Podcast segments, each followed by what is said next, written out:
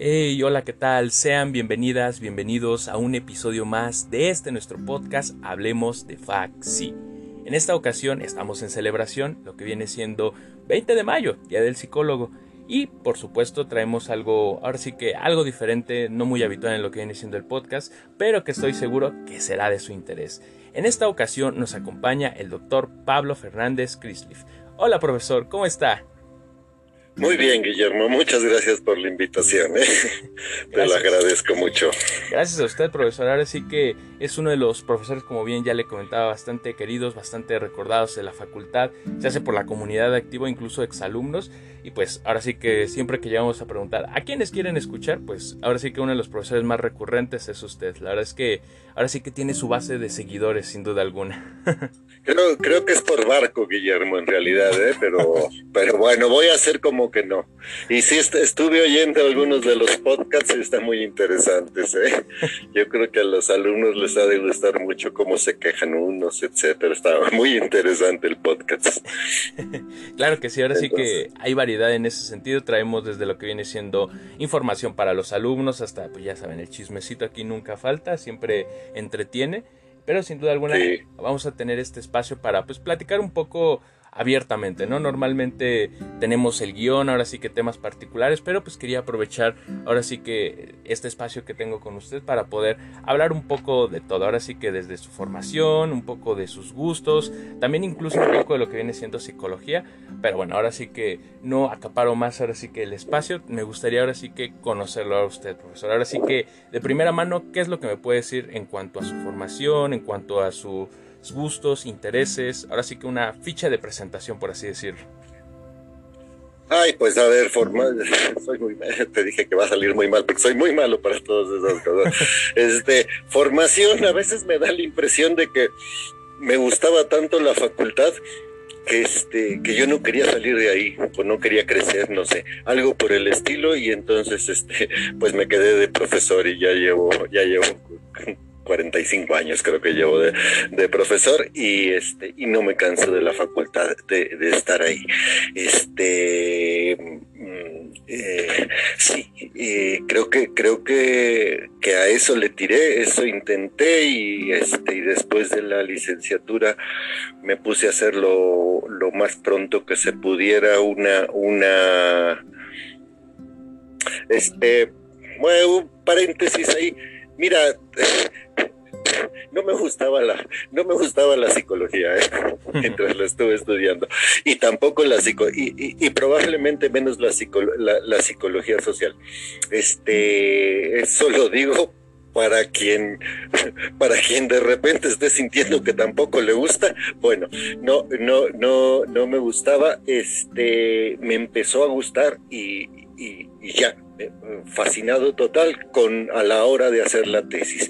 Cuando se pone uno a leer sus propias preguntas, eh, pregunta rápida que todos tienen, este qué es la psicología y más concretamente para mí qué era la qué es la psicología social. Creo que el término psicología social es uno bien bonito, o sea, parece que si uno sabe psicología y social sabe todo en esta vida, pero estudiaba uno la carrera y veía y, dice, pues sí, se, sabrá todo, pero aquí no enseña nada, más o menos esa era mi impresión. Este otro paréntesis, bueno, paréntesis dentro del paréntesis, este, creo que hay una gigantesca diferencia y eso habla muy bien de la facultad y de la UNAM, etcétera, entre los profesores que ustedes tienen y los profesores que nosotros teníamos los profesores que nosotros teníamos, era la, facultad estaba empezando y entonces eran profesores que había, por ejemplo, unos que iban un semestre arriba de nosotros y ya por eso nos daban clase a nosotros más o menos. O sea, este, entre todos no sabíamos nada. Este, y, y, esa es la diferencia. Ahora que tienen, hay profesores de carrera y profesores de, de asignatura con una dedicación y una vocación digna de mejores sueldos, por supuesto, y digna de algún movimiento social por ahí algún movimiento universitario por ahí. Este, eh, eh, eh, a, mí me impresiona la variedad, la riqueza, la profundidad de los profesores que conozco y de los que y de los que saben. Habrá los que los que no, pero pero estoy hablando de eso. Entonces los profesores que tienen ustedes que este es es este, hay una diferencia grande. No voy a decir que es una maravilla y etcétera, ¿verdad? Pero, pero hay una, hay una, hay una, hay una diferencia grande de gente que se ha dedicado toda su vida. Yo soy uno de esos, literalmente toda la vida, dedicarse a hacer su trabajo de profesor y de investigador y etcétera, más o menos. ¿En qué estaba yo? Ah, en que, en que entonces me puse a estudiar la, la, la, la maestría lo más rápido. Creo que mi, ah, mi pregunta era, este, esta palabra tan bonito de psicología social y de repente no sabe uno qué quiere decir y entonces creo que a eso me dediqué desde la tesis de licenciatura, chafísima mi tesis de licenciatura, creo que ya me la robé de la biblioteca para quemarla, o sea que ni la busquen, este, eh, desde mi tesis de licenciatura hasta lo último que he hecho, creo que todo lo que he hecho es tratar de saber qué es la psicología social. Este, creo que ya tengo por ahí una una, una, una leve respuesta. Entonces me puse, fui a hacer la maestría a, otras, otras, otras ventajas del pasado, conseguir becas era bastante más fácil que ahora. Entonces me fui a hacer la, la, maestría a, a Inglaterra a una universidad anarquista, lo cual significaba, este, había sido en el 68 anarquista, y lo cual significaba que entonces no, daba, no, no le podían obligar a los, a los alumnos a hacer nada, ni ir a clases, no tenía clases, ni, ni seminarios, ni nada por el estilo, y justamente por eso la escogí, más o menos, ¿no? Entonces me dediqué en la maestría a con el clima de Inglaterra, pues, por eso produce lo que produce de repente, con el clima de Inglaterra, pues lo único que le queda a uno es leer en la biblioteca, ¿no? Y entonces eso, a eso me, a eso me dediqué, este, con, con muy grande ganancia y ya regresé a la facultad.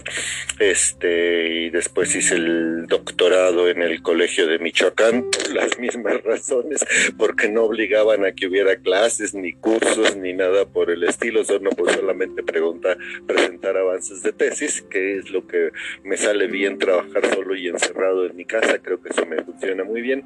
Y entonces eso, eso, eso hice creo que de formación eso. Mm, Después del doctorado inmediatamente hice lo que se llamaba postdoctorado, que en realidad era una estancia donde uno quisiera más o menos, si conseguía la beca, entonces le hice en la Escuela de Altos Estudios de París con Denise Jodelet y fui a los seminarios de Moscovici, cosa que me, que me verdaderamente me fascinó. Y este, más o menos yo creo que esa sería mi, formación. Desde, desde la tesis de, doctorado, que es el primer libro que publico, el segundo, este pues ya me di cuenta que me gustaba la psicología social, que me gustaba averiguar qué era la psicología social, que me gustaba sentarme a escribir, este, encerrarme y aislarme y sentarme a, escribir, y eso, y eso he hecho, eso he hecho toda, eso he hecho toda la vida, este, Hoy doy clases, es así rigurosamente, creo que llego puntual, etcétera, porque me pongo nervioso, las doy, le, echo ganas, pero este, el resto del, el resto del tiempo, este, creo que me encierro más o menos a, a, trabajar. Tengo, tengo una especie de disciplina monástica más o menos. Bueno, creo que esa es, creo que esa es mi formación, Guillermo. Si quiere alguna pregunta, puede, pues, lo que quieras. No, pues claro, me parece bastante interesante todo esta, ahora sí que este contraste que nos hace tanto de lo que era, por ejemplo, una psicología ahorita que en el contraste a lo que era el pasado y por supuesto este crecimiento que ha tenido pues a nivel de, de un punto a partir de no saber tal cual nada en cuanto a psicología y ahorita pues tener una noción, ¿no? Como dice, tal vez no tenemos la, todas las respuestas, pero ya estamos como que un poco más ubicados y por ejemplo, bueno, también otro punto que llegó a comentar y también quisiera ampliar un poco sobre ello, el aspecto de la docencia, ¿no? Ahora sí que en este caso muchos de nuestros compañeros, compañeras han tomado clases con ustedes de lo que vienen siendo estas materias, por ejemplo, transdisciplina, hasta aquellas más enfocadas a lo que viene siendo el área de social. Este, ahora sí que un poco desde el lado de la docencia, bueno, mencionaba que es de su agrado, pero profundizando, ¿le gusta o siempre tuvo esta idea de la docencia? ¿Fue algo que surgió en el camino? Y pues tal cual, ¿cómo podría describir dar clases hoy en día? Este, para mí, para mí, no sé si, no sé si es virtud y defecto, antes de dar clase creo que es defecto, después creo que es virtud, después de darla, este, para mí sigue siendo igual que el primer día dar clases, es decir, todavía me apanico, me preocupo, la ensayo, la preparo, la mentalizo, etcétera, eh, eh, todo eso para mí sigue siendo enorme, a, pesar de 45 años de, dar clases, sigue siendo enormemente eh, emocionante por la vía, por lo bueno y, por lo malo.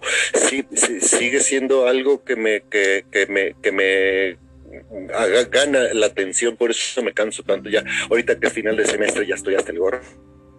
Este, eh, que, que, me canso tanto porque sí le, sí, sí le pongo lo más que pueda de mi concentración a, a, a, a dar la clase. Este, entre yo creo de repente cuando uno se revisa en la vida, no sé a los cuántos años, a los 32, a los 47, etcétera, cuando uno se revisa la vida y piensa, a ver, ¿qué, qué, qué era lo que valía la pena ver? ¿Qué, qué, ¿Cuál es un trabajo importante?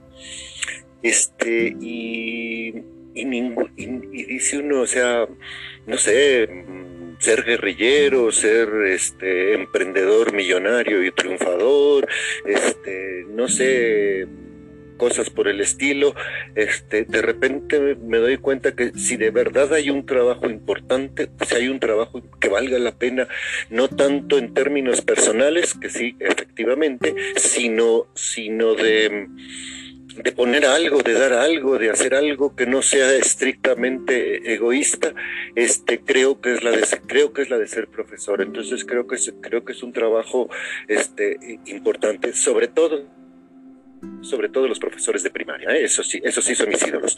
Eh, batallar con una serie de pínclicas ahí que, que, no quieren aprender nada, por supuesto, y lograr más o menos, ese, sí es, ese, ese sí es su trabajo. Uno no lo tiene tan, tan, tan difícil, pero yo creo que eh, a mí me parece que es importante y esa es una de las razones por las cuales uno persiste en intentar eh, hacerla lo, lo, mejor que pueda dentro, dentro de sus, dentro de sus, dentro de sus posibilidades. Este, mm, yo siento que si es trabajo mm,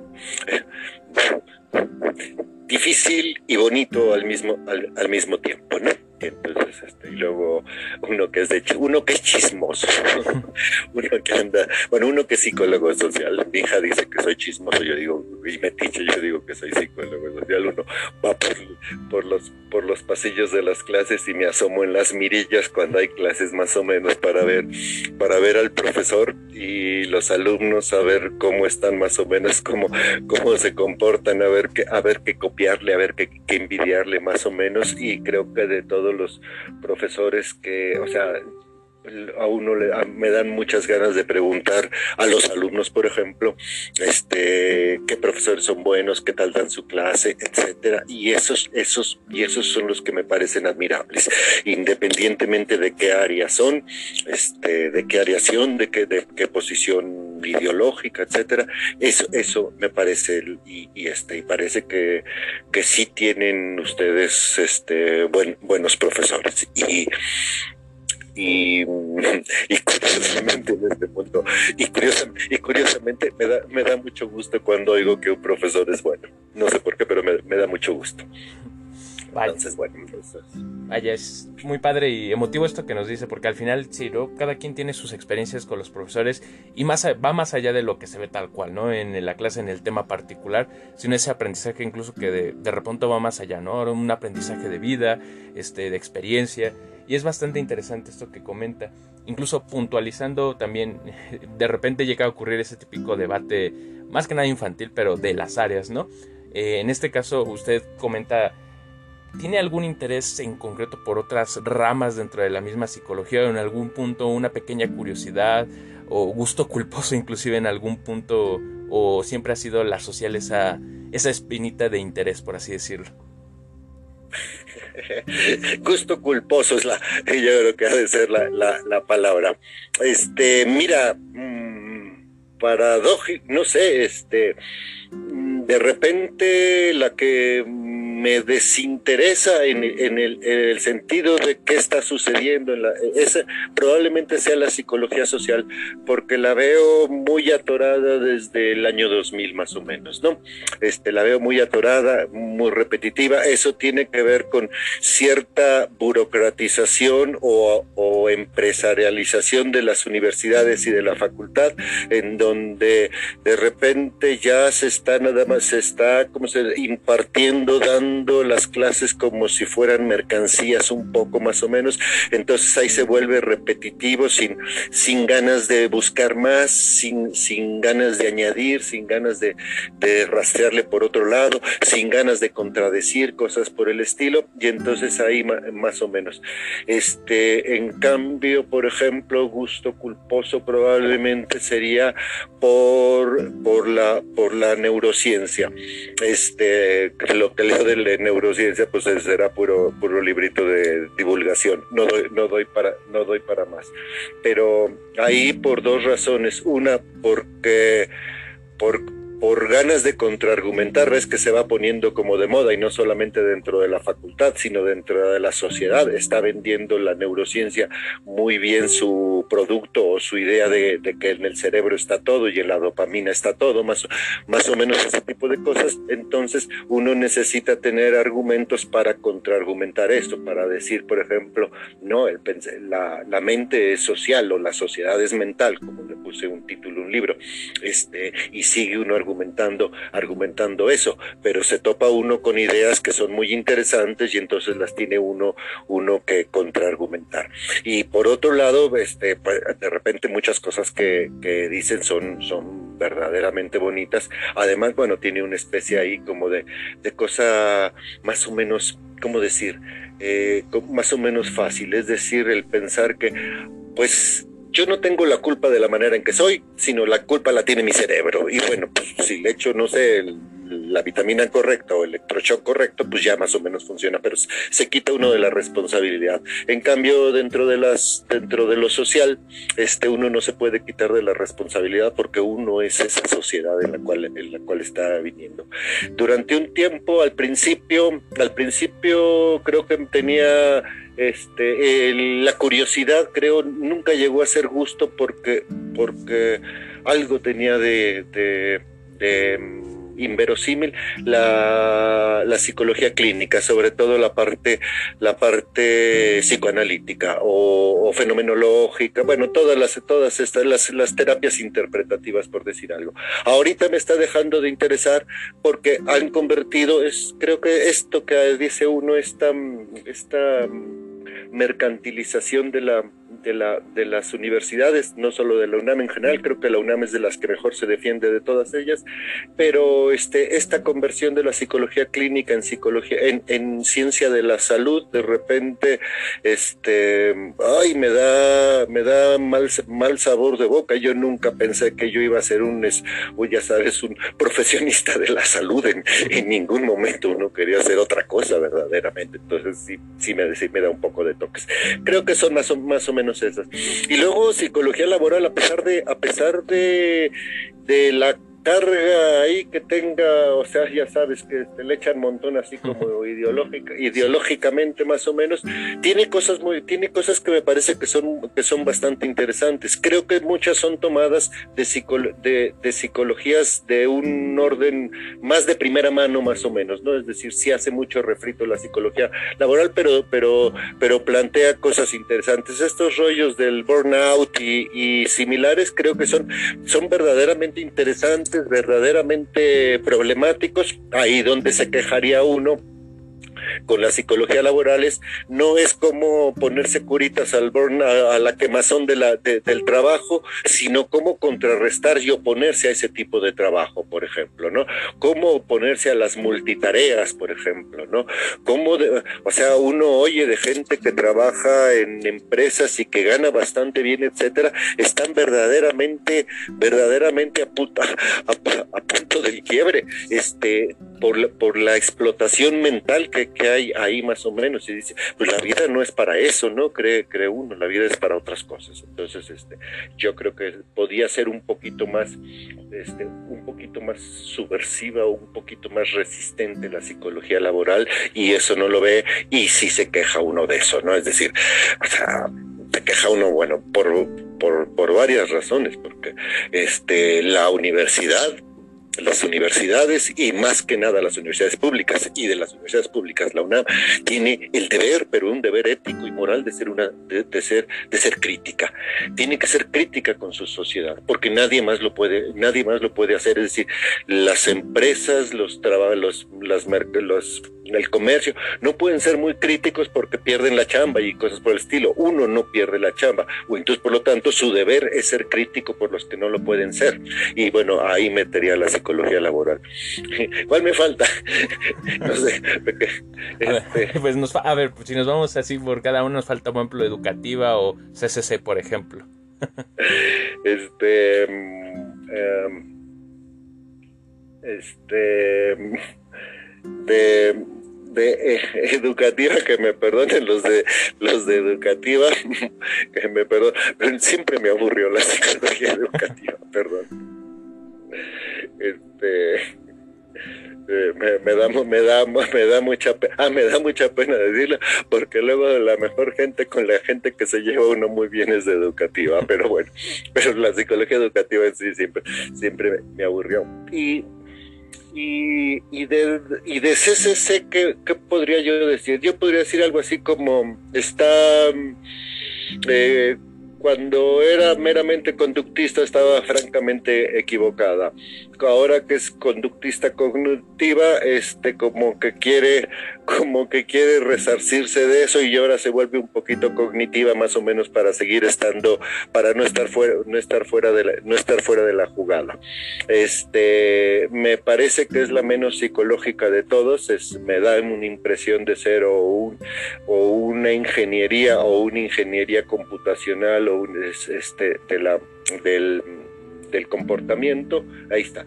Pero por otro lado, de repente, este, yo lo siento un poco como, como, como mis aliados íntimos por una, por una, por una razón porque, bueno, este Neuro ya lo tiene, pero, pero CCC era quien era el, el enfoque, vamos a llamarla, el, el, área que tenía una idea clara, un proyecto claro de lo que quería hacer, una idea científica en el mejor sentido, no sé si lo desarrollen en el mejor sentido, pero una idea científica en el mejor sentido de la palabra. Y este, eh, entonces, en, en, en ese sentido me me, me parece ciertamente interesante.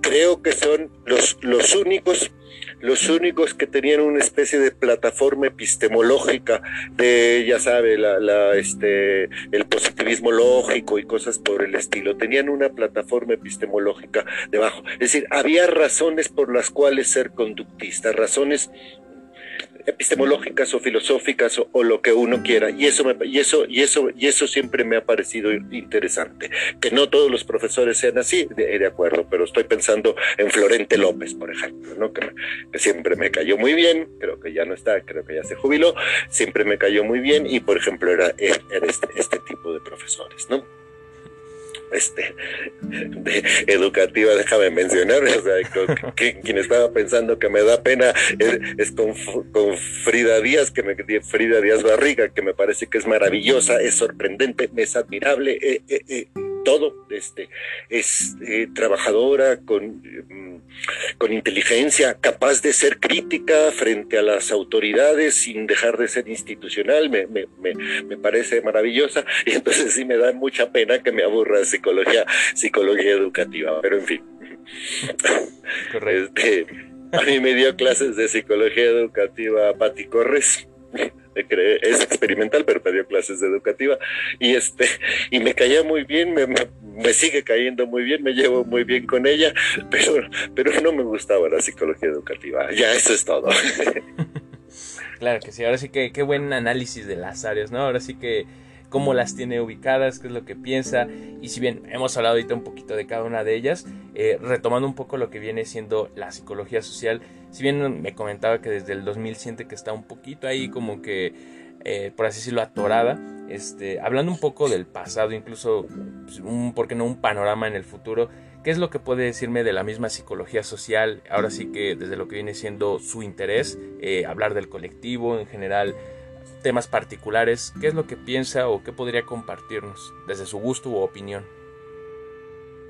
Este, sí, mira, a ver, eh, creo que dentro, eh, este, ya se iba mencionando uno más, más, o menos áreas, creo que podía uno mencionar aquí con respecto a psicología social, el área de contexto cultural de la psicología, no sé cómo le alargaron el nombre más o menos, pero yo creo que esa tenía pretensión, era, era, era, era psicología social, era una psicología social mucho más abierta, mucho más desdisciplinada, este, eh, muy riesgosa para, muy riesgosa para el orden institucional o la burocracia institucional o los grupos de poder institucionales que hay en la facultad, muy riesgosa para eso y por eso la lograron, creo que la han logrado eh, cooptar, pero es, es decir, la han logrado volver aburrida.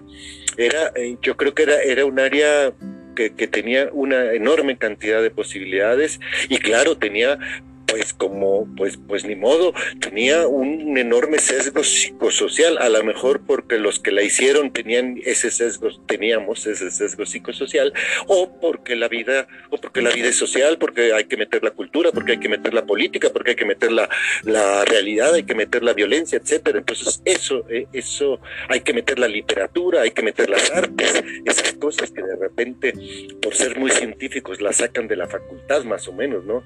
Las ponen ahí ya sabes, en el gimnasio atrás hay tantito baile y eso convertido, pero no. Este, eh, entonces, esa, esa me parece, era, esa era muy interesante. Tanto que lograron, que lograron, que lograron anularla más o menos, ¿no?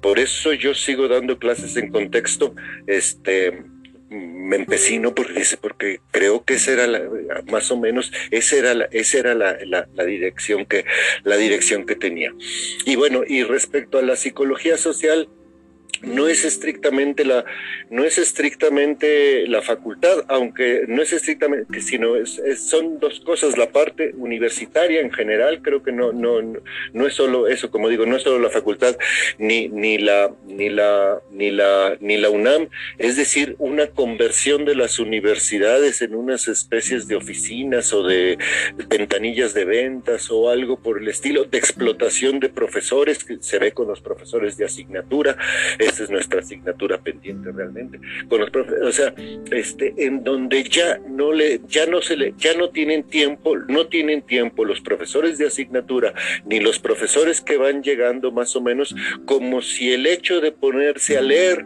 de ponerse a escribir artículos o lo que sea, etcétera, de ponerse a platicar, de ponerse a hablar, etcétera, fuera algo que no da tiempo ya de hacer porque, porque hay que meterlos en cualquier tipo de comisiones, en, en evaluaciones de no sé qué fregados y más evaluaciones para acá y etcétera.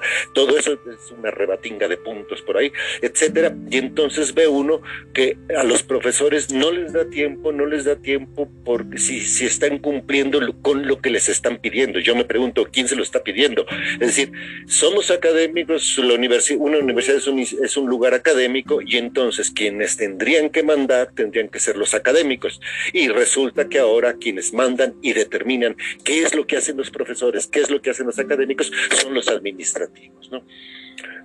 por ahí Francisco Perescota, otro profesor de la facultad de mi misma eh, edad, decía algo así como que este el director sirve para sacarle la lápiz eh, para sacarle punta a los lápices de los profesores, es decir, los administrativos tienen que estar al servicio de los, de los académicos. Y ahora, y ahora se han invertido y entonces los meten en una cantidad de tareitas tontas verdaderamente, es decir, a ver, yo ahora reviso otra vez este plan de estudios, yo ahora, que nadie los sigue por lo demás, eh, y ahora hay que meterse a la comisión de no sé qué, y ahora hay que volver a meter currículum y evaluación, y hay que pedir financiamiento, y hay que pedir, eh, etcétera, ¿no? Este, cualquier cosa por el estilo.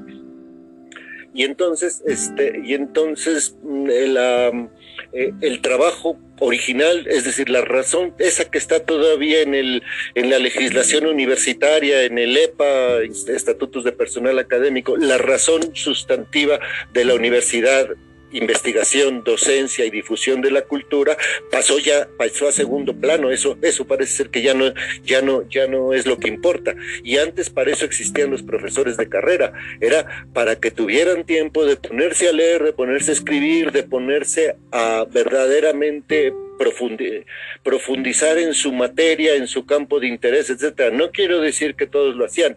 Por eso digo, hubo quien, este, quien se colgó de eso para no hacer nada. Estoy, estoy de acuerdo que hubo eso, pero también hubo muchos, este, y parece que lo mejor que tenemos en la UNAM eh, es fruto de ese tipo de profesores que se dedicaban mañana, tarde y noche, este, matrimonio y fin de semana, etcétera, todo a, a, su, trabajo, así verdaderos freaks, de su, de, su trabajo, lo dejaban todo, y eso, y eso ya más o menos, eso ha desaparecido, y esa es mi queja, es decir, si uno, si un, o sea, yo no me metería a una universidad para ir consiguiendo su, sueldito chambita y ir subiendo de puesto más o menos, y ir subiendo de categoría y cosas por el estilo, pues eh, para eso se mete mejor uno a otro lugar donde le, le paguen más, por ejemplo, ¿no? O donde, o donde, o donde tenga mejor prestigio, es decir, si uno va a entrar a la, UNAM concretamente, digo, es, es eh, creo que esa era la razón. Entonces de repente me da impresión que la razón de ser de la UNAM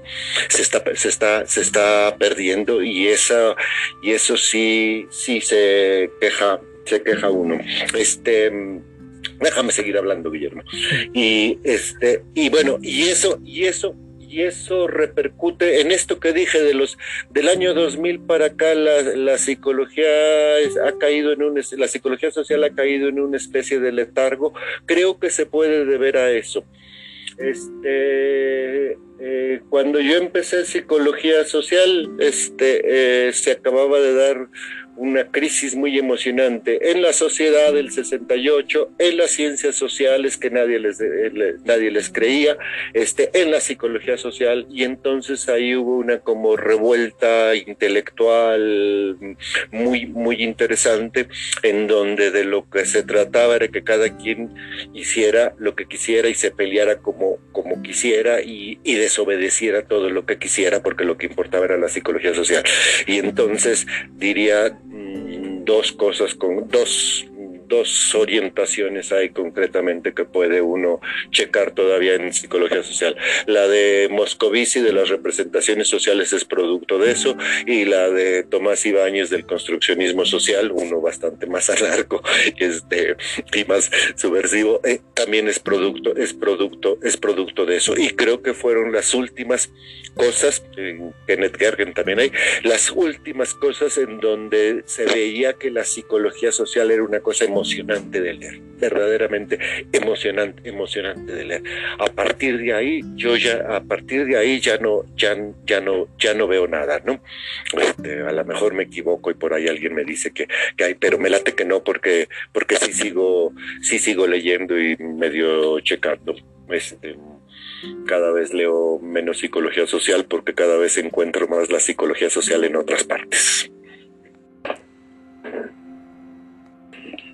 Correcto, profesor. Ahora sí que después de este pequeño, pequeña reflexión más que nada sobre el parámetro, más que parámetro, en donde nos encontramos como psicología social, como parte de la UNAM en este caso, es bastante interesante, sin duda alguna, para varios de nuestras compañeras, compañeros, incluso para los mismos profesores, resultará bastante reflexivo este pequeño espacio. Ahora sí que también profundizando, yendo más allá, en ese sentido, ¿qué es lo que nos podría decir de la forma en la que ha evolucionado ya tal cual la psicología social desde su punto de vista? Incluso hablando desde, por un lado, la UNAM y por qué no hablarlo desde México, América Latina o incluso un panorama global. Ahora sí que el punto en el que nos encontramos y de dónde venimos, por así decirlo.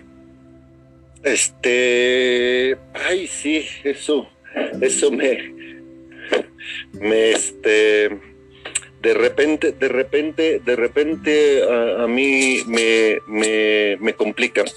Este, mm, creo que voy a hablar de la psicología social, pero de repente me da impresión que creo que se ha dejado llevar por los memes y por los y, este y por las redes y por los chismes más, o menos, ¿no? Este, de repente que alguien que estudia psicología social o que es profesor de psicología social diga que los problemas de nuestro país son la violencia, la pobreza y etcétera, este, por supuesto que lo son, pero no es mucho decir, es decir, no uno no necesitaba estudiar gran cosa para decir eso, ¿no? Este, como si no, de repente no, no, no hubiera capacidad para, para producir sus propios problemas o su propia, o su propia versión de, la, de, la, de, la, de la realidad. Este, eh, y, pero donde yo encuentro ahí la complicación se me hace es, es en lo que sigue. A ver, a ver si estás de acuerdo conmigo, Guillermo. Eh, todavía no lo puedo elaborar muy bien, pero se, se, está poniendo de moda desde el neoliberalismo, lástima de palabra, ya se la gastó López Obrador, antes sí era muy útil, ahora ya no, pero bueno, se está poniendo, se está poniendo, se está poniendo de moda el enfoque, ahora hay que enfocarse a los problemas, ¿no? Eh, hay que hacer todos los trabajos por problemas, y hay posgrados ya por problemas y cosas por el estilo. Ahí yo le veo una especie de, riesgo al asunto. Es decir, si uno se enfoca a problemas y a resolver problemas, este, se vuelve eso como, como una especie de, como algorítmico. Es decir, de lo que se trata es de resolver el problema y no importa cómo lo resuelva uno el problema, más o menos. ¿No?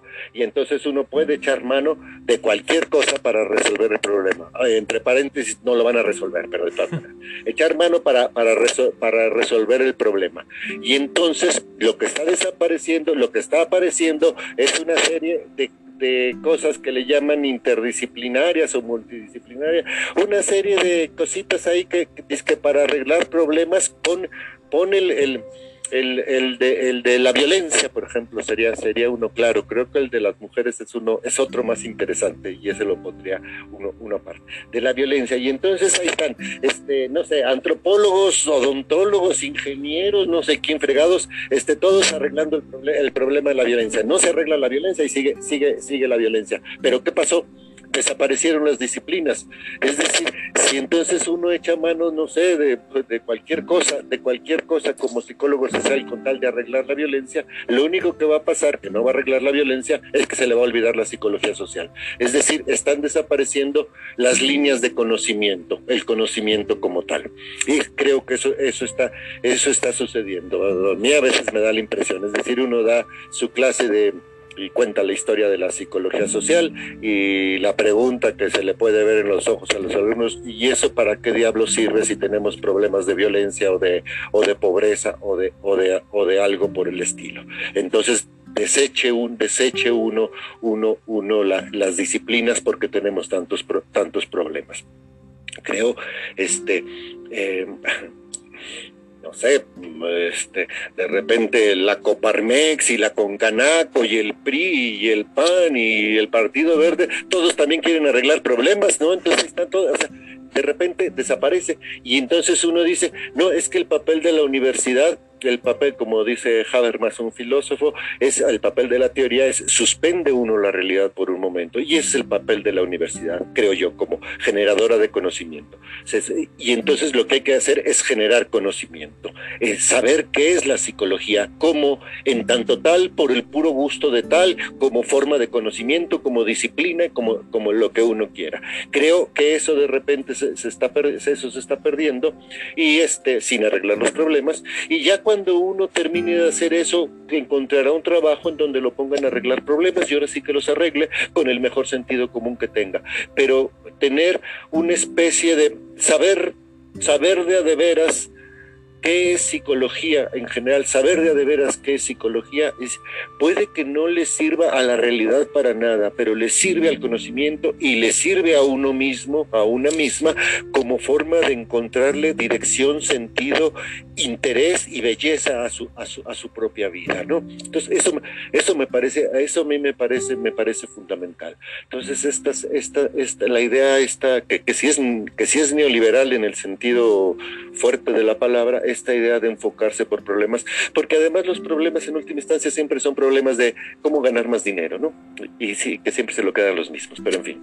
Este, entonces eso, eh, así es como, así es como, así es como estoy viendo y entonces no me da mucha, no me, no me, no me hace, no me hace muy feliz los, los grandes debates de, la facultad al respecto de, de, de, todo ese tipo de cosas, las, las conferencias, etcétera, porque creo que lo que está desapareciendo era algo que hizo la cultura que era interesante, ¿no? Es decir, hacer, hacer conocimiento, hacer conocimientos más o menos, este, por el puro gusto, por el puro gusto de comprensión de la realidad, de comprensión de la realidad, por el puro gusto de puede probablemente no ser más feliz, pero sí vivir a sabiendas, e, ese tipo, ese, ese, ese tipo de cosas, algo que tiene que ver con el sentido de la propia vida y con el sentido de la propia sociedad, de repente, de repente lo ve uno, lo ve uno desaparecer más o menos, ¿no? Me da impresión que sí, que los que dictan más o menos de qué se trata esta realidad y esta sociedad son los que fabrican computadoras y los que fabrican cosas por el estilo, ¿no? Entonces, este, razón por la cual eh, todas las discusiones sobre el COVID las pasé de largo. Este, ahora resulta, no, no creo, o sea, no creo que lo que vaya a dar sentido a la vida sea arreglar el COVID, más o menos. Eso le dará sentido a las farmacéuticas, pero no, pero, pero no. Este, sí, por supuesto hay que vacunarse y todo eso, por, por supuesto, por supuesto, pero no puede uno, una facultad completa, enfocarse al asunto del COVID. O sea, pues no, tenemos que hacer nuestro trabajo a pesar del COVID y a pesar de todas las demás cosas, ¿no? Correcto. Eso, eso, es, eso, eso es lo que era el privilegio de ser una universidad, ¿no? Creo yo. El cual ha ido cambiando. Ahora sí que esta reflexión me parece pues muy atinada en el sentido de que pues yo creo que incluso llegamos a perder esa, ese mismo sentido que incluso irónicamente desde chicos nos van diciendo una carrera, qué es lo que quieres y hoy en día pues simplemente es, como bien comenta, resolver problemáticas concretas, específicas que incluso en algún punto pueden llegar a ser totalmente ajenas a la misma carrera y pues sí, se termina volviendo algo pues, cuando menos irónico y sí ese interés por el saber sin duda alguna se va diluyendo y no solamente al hablar de la facultad como tal, incluso hablando de las generaciones en general, cómo se ha ido cambiando ese pensar sobre la misma educación. Siendo alguna, pues ahora sí que da para, ahora sí que para la reflexión, ahora sí que ese análisis sin duda alguna. Y pues ahora sí que nos estamos poniendo muy analíticos en ese sentido, pero también para ahora sí que hablar de otro tipo de temáticas u otro tipo de puntos, si bien hemos hablado de psicología, de diferentes áreas, enfoques, la misma universidad, retomando un poco otro tipo de actividades, en este caso, por ejemplo, eh, hablando un poco de cultura, un poco de entretenimiento, desde su punto de vista, ¿cuáles son las actividades que a usted le gustan? Ahora sí que desde esparcimiento, este, ahora sí que algo que creo que muchos de nuestros compañeros lo tiene presente, este, ahora sí que aquí puede confirmar o desmentir, este, por ejemplo, la bicicleta, ¿no? Que para usted siempre era muy mítico. Yo recuerdo este, cuando estaba con uno de mis compañeros que tenía clase con usted en las clases presenciales, eh, ver cómo llegaba con su bicicleta a la facultad, ahora sí que era muy, pues de esas cosas que representativas de la cotidianidad de Faxi, por así decirlo, no sé, algo muy nostálgico hasta cierto punto, bonito, pero explayándonos un poco en ello, ¿qué es lo que nos puede compartir, profesor? Que compré la bicicleta, vivía cerca de la facultad yo, entonces compré la bicicleta para ir a la facultad en primer semestre. y este, todavía no se usaba que hubiera así como cadenas y postes. Entonces la, la metí al salón, la bicicleta entraba, la bicicleta entraba conmigo al salón y este, y sigue siendo, y, y es la misma bicicleta todavía la, la, que uso. Creo que las hacían bien antes. Este, sigue, siendo, sigue siendo la misma bicicleta y sí, y, y, sí me fascina. Este, eh, me fascina.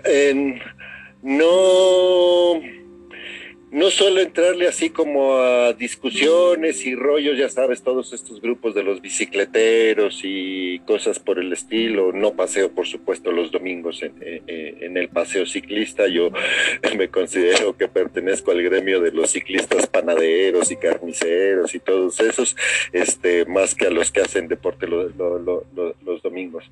Pero este, pero aparte de, aparte de que me gusta, creo que puedo llegar a la facultad de buen humor gracias a la bicicleta, es decir, porque en el trayecto se le diluyen a uno sus complicaciones de que si no pagó la luz y todo ese tipo de cosas y ya llega uno, llega uno limpio de la, limpio, limpio de la cabeza.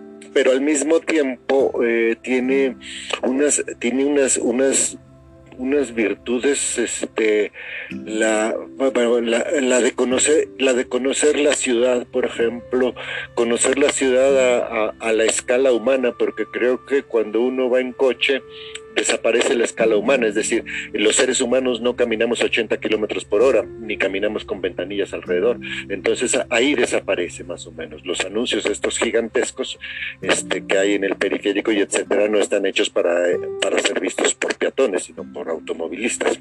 Es decir, la de escala ya, ya desapareció. Y en cambio de la bicicleta uno oye los gritos, los chistes, los albures, etcétera, ve uno mucha gente, todo eso, y entonces como forma de conocimiento este, de, la realidad me parece muy bueno. Eh, lo mismo diría uno con respecto... Eh, perdón, eh, como dije, me dedico a la psicología social y es lo único que hago, pero lo mismo diría uno con respecto a la psicología social en general, es decir, me parece, me, se me hace difícil poder ser psicólogo social, habrá, por supuesto, todos los que me contradigan tendrán la razón, pero ser psicólogo social y este y no moverse en metro pecero, a pie, en bicicleta, en, patineta, en patines, etcétera.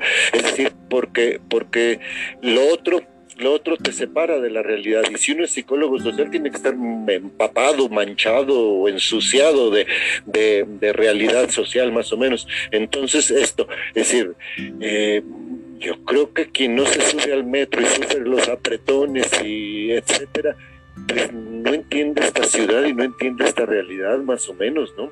Creo, creo yo, es decir, este, ¿cómo puede uno hablar de la de la sociedad chilanga que o, en general si, si, no si no se si no se sube una combi más o menos no este, está está difícil saber de qué se trata la vida no ser sí eh, creo que, creo que ese ese eh, creo que ese asunto este es este me parece que lo puede lo puede uno uno uno conectar y, y sí, sí me y sí me, me gusta me gusta mucho andar en bicicleta. Creo que creo que ya sé qué día me voy a jubilar yo el día que no pueda andar en bicicleta. Tal que, que quedó me queda claro. Correcto correcto.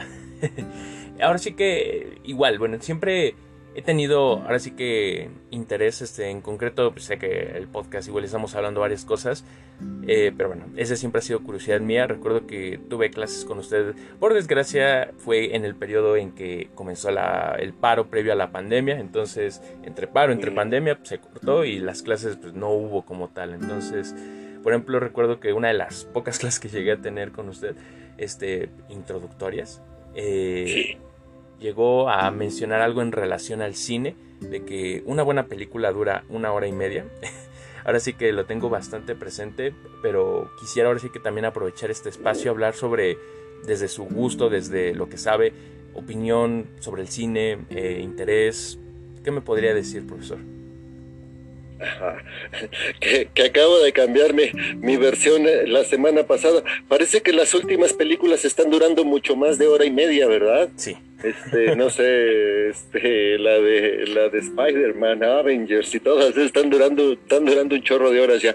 Pero creo que la, la, idea eh, sí, era, era, era hora y media. Este, el, el otro día que dije en clase que que según los alumnos, los profesores de psicología social somos los más antisociales. Este, una alumna me dijo que los profesores de psicología educativa dicen que las clases deben durar 50 minutos y son los que se tardan tres horas en dar la clase. Bueno, este sí, creo que creo que debe durar hora y media, hora y media una, una, una, clase.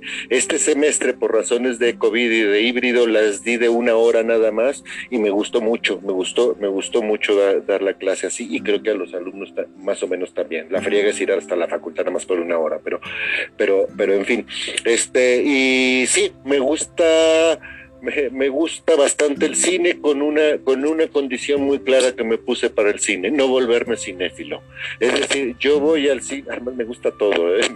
a cualquier cualquier porquería que me pongan enfrente la veo con mucho gusto, hasta el séptimo sello de Berman, cualquier cosa, cualquier cosa la, veo con, con, mucho gusto. Me gusta mucho el cine, pero sí me como una especie de condición es no volverme cinéfilo, es decir, no volverme experto en cine ni saber nada, ni saber nada de cine.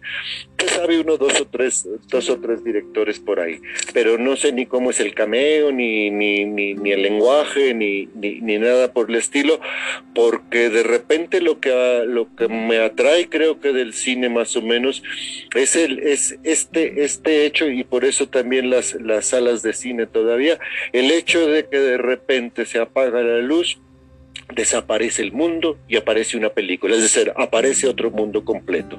Y uno logra meterse por hora y media más o menos, logra meterse este pues, delicioso. Recomiendo la película que se llama delicioso en la cinoteca. Logra meterse por hora hora y media o dos horas en otro mundo en otra realidad etcétera y eso me parece absolutamente absolutamente fascinante. Ya ya de, ya de regreso del cine en la bicicleta, uno ya la empieza a procesar más o menos, pero mientras está ahí, yo tengo la obligación de creérmela todo y empieza uno a procesar ahí más o menos cómo estuvo la trama y, cosas y cosas por el estilo. Este, razón por la cual también prefiero ir solo al cine, porque, porque se queda uno pensando en la película y no quiere que lo interrumpan con pláticas. Entonces, bueno, este, este, eh, eh, sí, sí, me gusta el cine, pero sin ningún orden, sin, sin, sin ningún orden sin, y sin ninguna y sin ninguna expertez más o menos, ¿no? Este, y las que no le da uno tiempo de ver en el cine, pues sí compro el DVD, todavía uso DVDs, este, y, y pues ahí, ahí más o menos las veo, ¿no? Este, eh, pero lo que dije es, creo que me, gustan todas las películas, ¿no? Creo que todo James Bond me lo he echado, más o menos.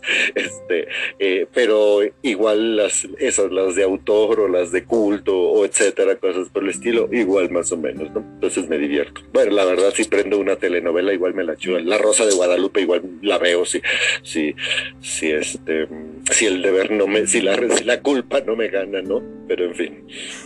De repente uno dice, he visto muchas películas, me gusta ir al cine y ya quieren que uno diga, ay, ¿qué opinas de la visión del directo? Y pues no, eh, a veces uno simplemente quiere tal cual y ponerse inmersivo con una película, pasar el rato, este, dejar la realidad por un momento, en el momento en que te sientas y estás comiendo tus palomitas, tu refresco. Un momento muy, pues muy bonito, ¿no? Ojalá, ahora sí que con todo esto de la pandemia, pues ya ya se estado normalizando lo que viene siendo el regreso a los cines, pero pues sí, esa experiencia que, que implica el estar en la sala, sin duda alguna, algo muy bonito. Ahora sí que también estamos cerca de lo que viene siendo este, este episodio, pero pues también ahora retomando otras cuestiones también, hablando de un poco de literatura, en este caso leer. Ahora sí que eh, pues nos pasa, ¿no? Bueno, no es a mí y a muchos de mis compañeros lo típico de que, ay, me gusta leer y llegas a la carrera de psicología y ya leer, antes que un gusto se vuelve un deber casi casi, en donde pasamos de leer, por ejemplo, una novela como El Hobbit a literalmente a leer el análisis de la conducta, ¿no? Este, o cualquier libro en ese sentido. ¿Usted tiene gusto en general sobre la literatura? Este, ¿Lee más artículos? Mm, ¿Usted cuál es su caso en cuanto a leer?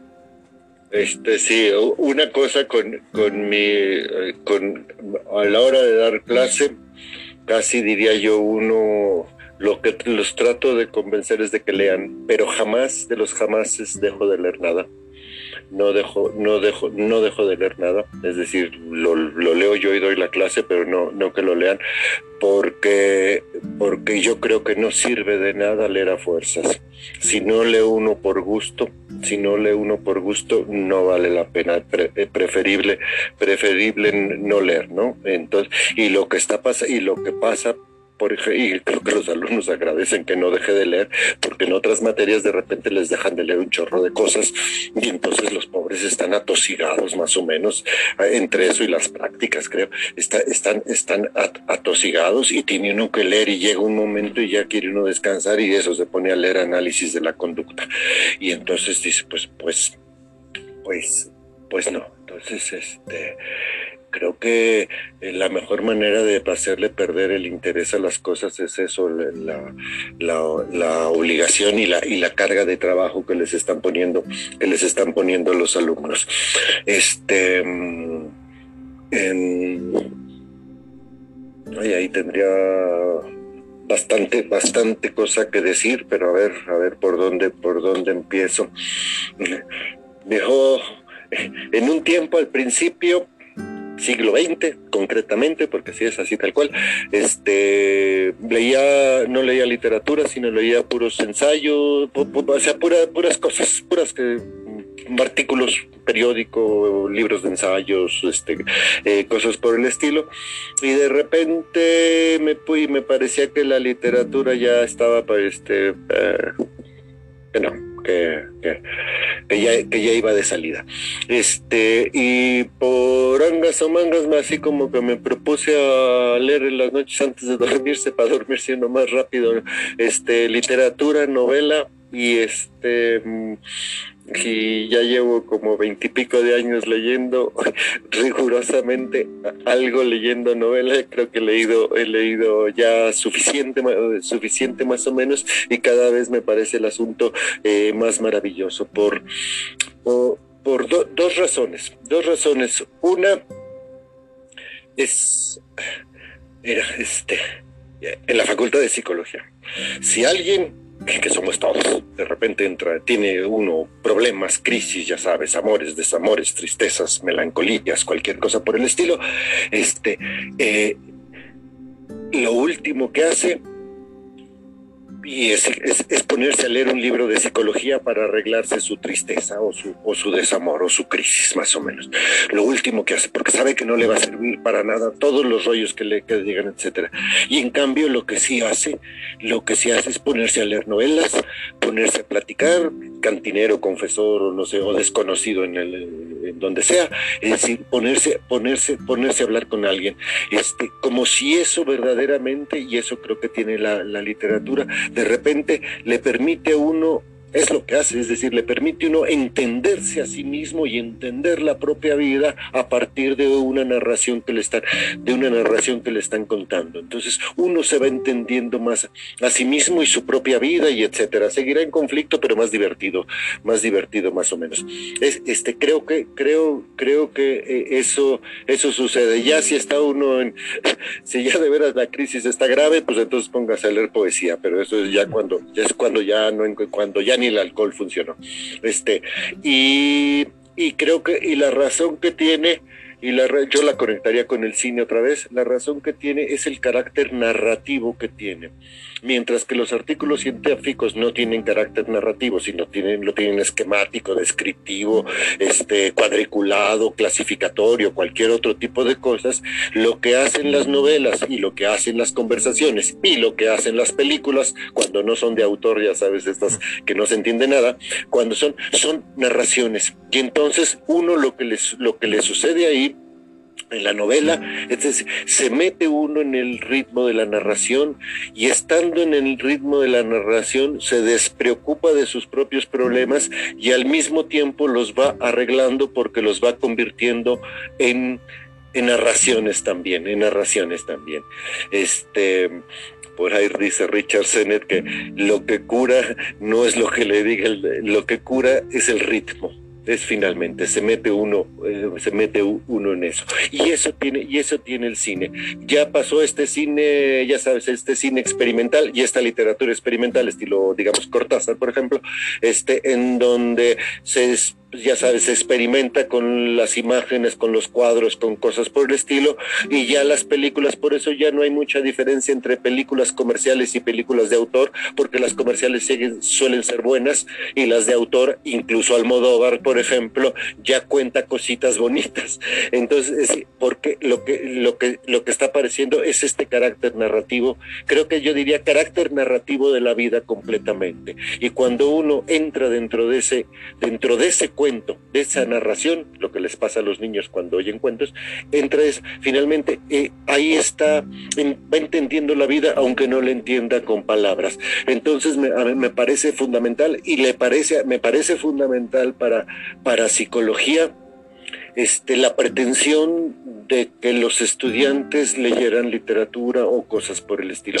Me parece fundamental, no para que se entretengan ni, ni se diviertan, sino una, como una forma de entender aquello que es objeto de estudio. Vaya usted a saber cuál es su objeto de estudio, la conciencia o lo que quieran más. Le agradezco su tiempo, su espacio, profesor, por ahora sí que esta reflexión. Y pues ahora sí que en verdad. Muchas gracias, profesor. No, al, contrario, muy al contrario, Guillermo, muchas, muchas, muchas gracias a ti y este, y creo que sí me, me, da mucho gusto que hagas el podcast este. Entonces, este, yo te lo agradezco de verdad y este, y, si alguien le oye, pues también lo se los, se los agradezco. Pues gracias, Guillermo. Ya, ya podemos cortar la grabación, ¿verdad? Corte.